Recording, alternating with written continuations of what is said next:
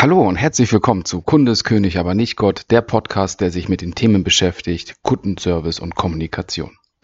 Mein Name ist Fabian und ich freue mich, dass du wieder eingeschaltet hast. In der heutigen Folge stelle ich einmal mal die Frage, was ist oder wer ist dein Kunde? Oder nicht eher die Frage, sondern eigentlich eine Behauptung, und zwar, dein Kunde ist dein Held. Vielleicht hast du dich ja schon mal im Netz umgehorcht und umgesehen und bist auf das Thema Storytelling gestoßen und wie man über Storytelling neue Kunden für sich gewinnt, weil du sie in der Emotion packst durch eine super geniale Geschichtenerzählung, was du tust oder warum du etwas tust. Auch im Bestandskundengeschäft ist Storytelling, der Ansatz von Storytelling, ein richtig guter Hilfsmechanismus, um Kunden auch weiterhin zu binden. Denn warum? In diesem Storytelling, was du vielleicht schon gehört oder gesehen hast, gibt es ja fünf Punkte. Einmal ist es der Held, der hat ein Problem, der sucht einen Mentor, dann wird aus, mit dem Mentor ein Schlachtplan gestaltet und dann geht der Held wieder auf die Reise, um sein Problem zu lösen oder sein Ziel zu erreichen. Und wenn wir jetzt hier im Kundenservice sind, dann ist es genau das Gleiche, denn unser Kunde ist unser Held.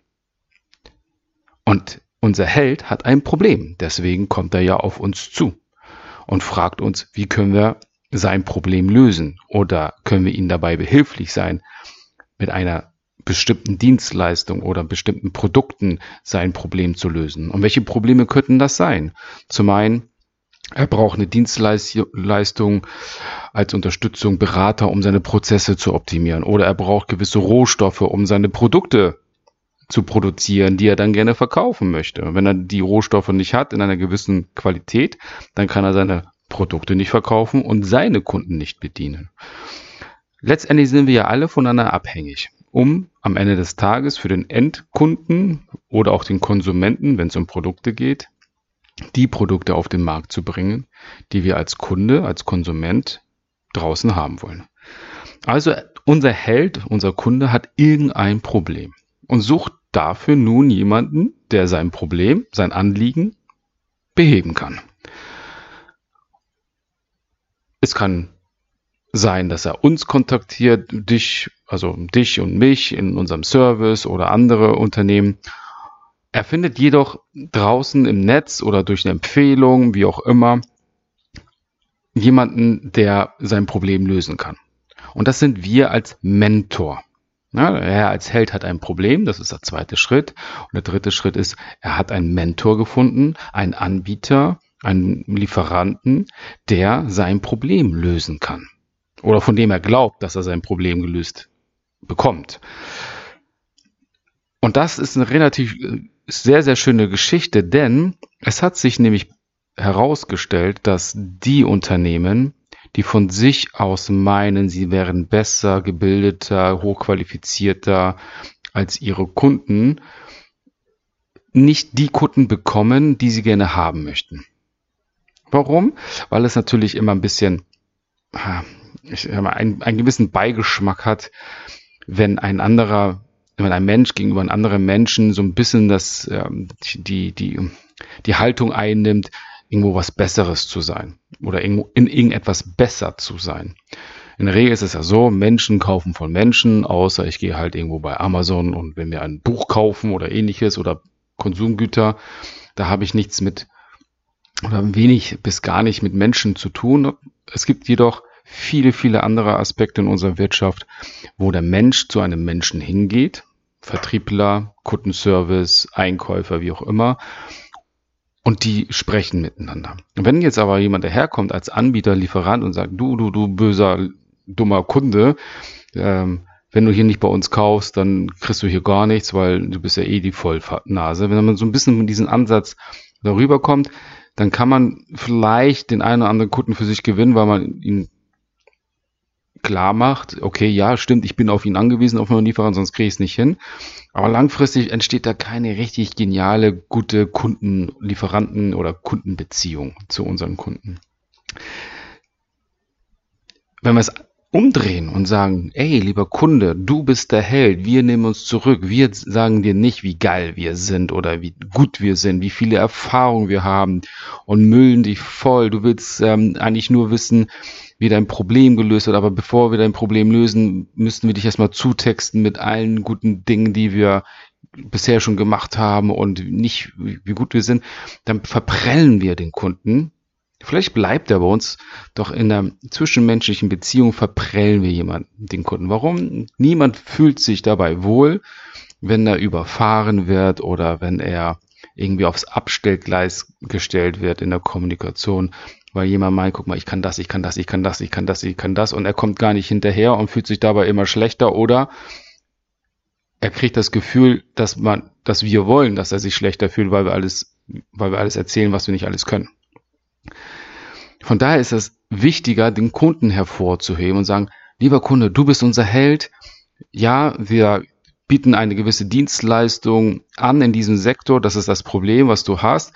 Und wir erzählen dir halt eben nicht, dass wir 50 Jahre Erfahrung haben. Wir erzählen dir halt nicht, dass wir die geilsten Typen auf der Erde sind, sondern wir sagen dir, welches Problem hast du? Und das sind unsere Lösungsansätze. Das Schöne ist ja, wenn ein Mensch, ein potenzieller Kunde im Internet sucht nach einem Dienstleister oder einem Produzenten, Lieferanten, dann sucht er ja nach gewissen Schlagwörtern. Und diese Schlagwörter, die beschreiben sein eigentliches Problem. Ich gehe ins Internet und rufe ähm, Prozessoptimierung. Das ist ein ist ja mein Problem. Warum? Ich möchte meine Prozesse optimieren und suche jetzt ein Anbieter, ein Dienstleister, der Prozesse optimieren kann. Und dann klicke ich mich halt durchs Internet. Oder ich suche ähm, Gummilieferant. So, ich, das ist ja mein Problem. Ich brauche jemanden, der mir Gummi liefert, damit ich irgendwo in meiner Produktionskette weiterkomme. Und wenn der Mensch, der Kunde dann auf der Internetseite stößt und sich ein bisschen durchklickt und schaut erstmal nach diesem ich sag mal, äußerlichen Schein, wie man sich dort verkauft und wie man darüber kommt, dann sucht, fängt er ja an zu sagen, okay, das klingt interessant, die haben mich verstanden, da nehme ich jetzt Kontakt auf. Und wenn der Kunde ihn auf der Internetseite, auf der ersten Seite halt eben nicht liest, wie sein Problem gelöst wird, sondern eigentlich nur Prosa-Gelaber hört, dann wird er ganz schnell wieder wegklicken. Kann ich aus eigener Erfahrung erzählen ehemaliger Arbeitgeber hatten wir sehr, sehr stark Prosa-Gerede und haben uns irgendwann gewundert, wir haben sehr, sehr hohe Klickraten gehabt, doch ganz, ganz wenige Kontaktanfragen.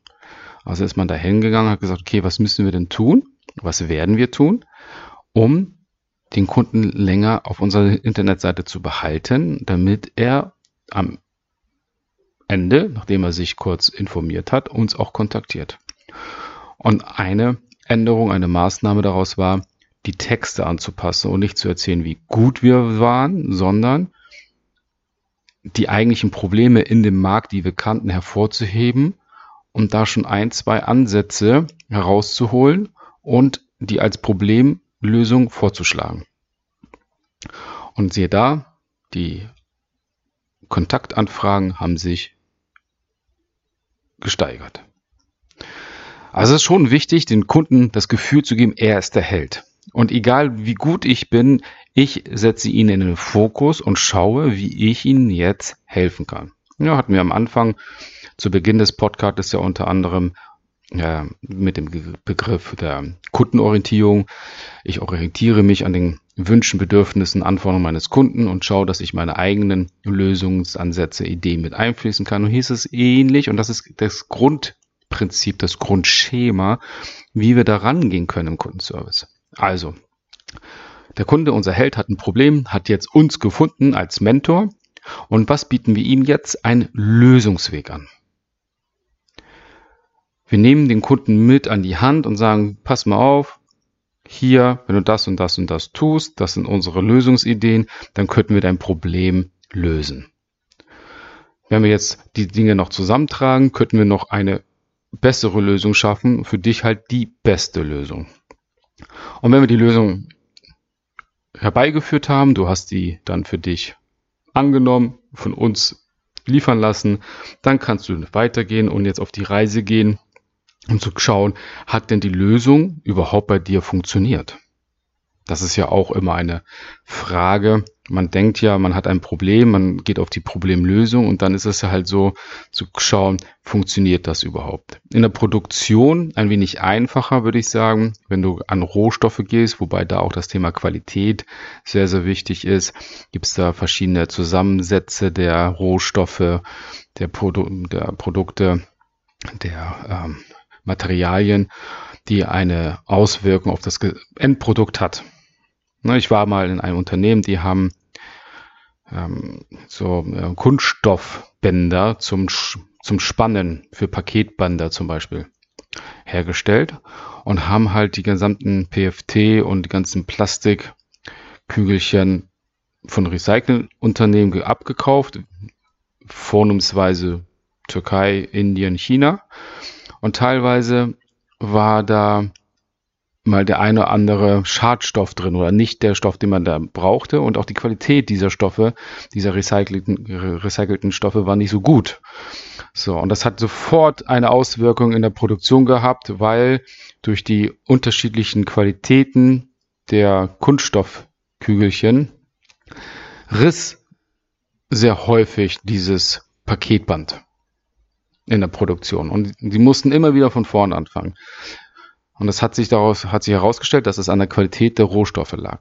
Also, ein Problem gehabt, irgendwo eingekauft, mhm, ich kaufe das ein, fange an, die Produktion zu starten, aber am Ende des Tages hat man festgestellt, funktioniert nicht so richtig, wie ich mir das vorgestellt habe. In der allgemeinen Dienstleistung ist es ähnlich.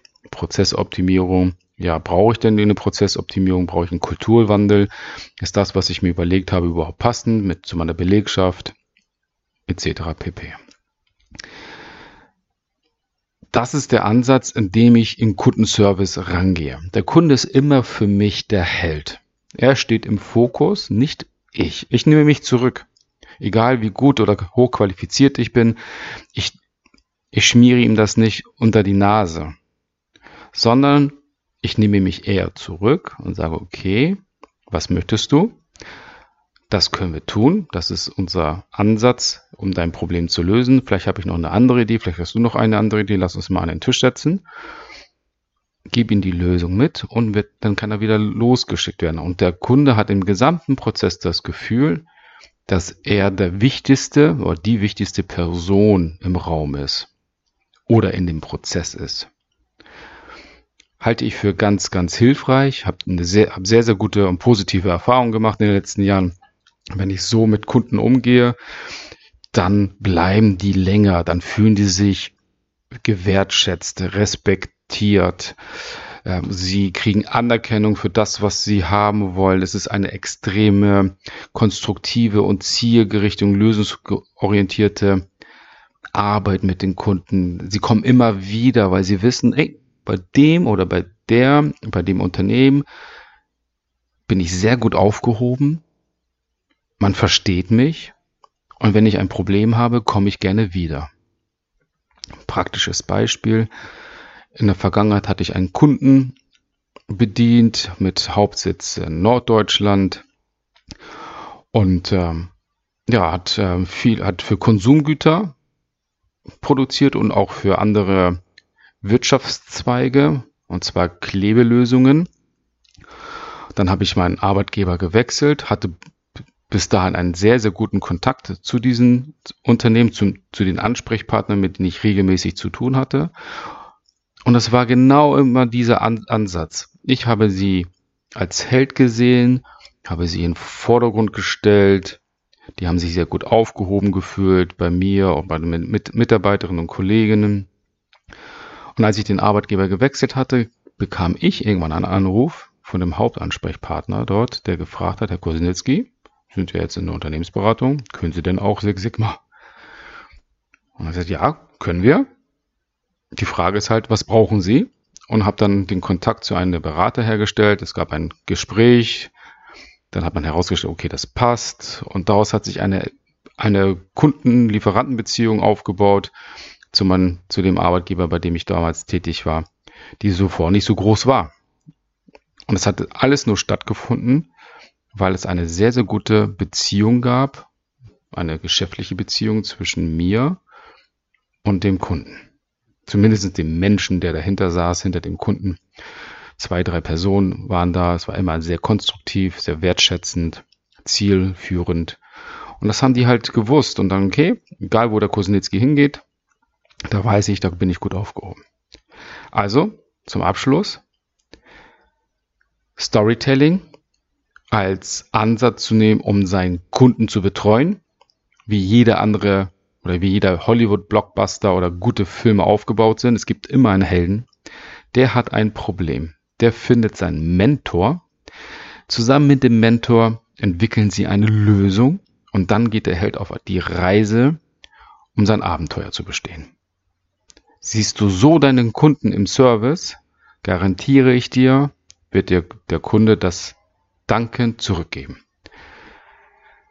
Vielen Dank fürs Zuhören. Ich freue mich auf die nächste Folge mit dir. Ich hoffe, du konntest einiges mitnehmen. Es war für dich interessant. Und wünsche dir einen schönen Tag, vielleicht auch eine Nacht, je nachdem, wann du die Folge hörst. Und freue mich auf das nächste Mal. Dein Fabian.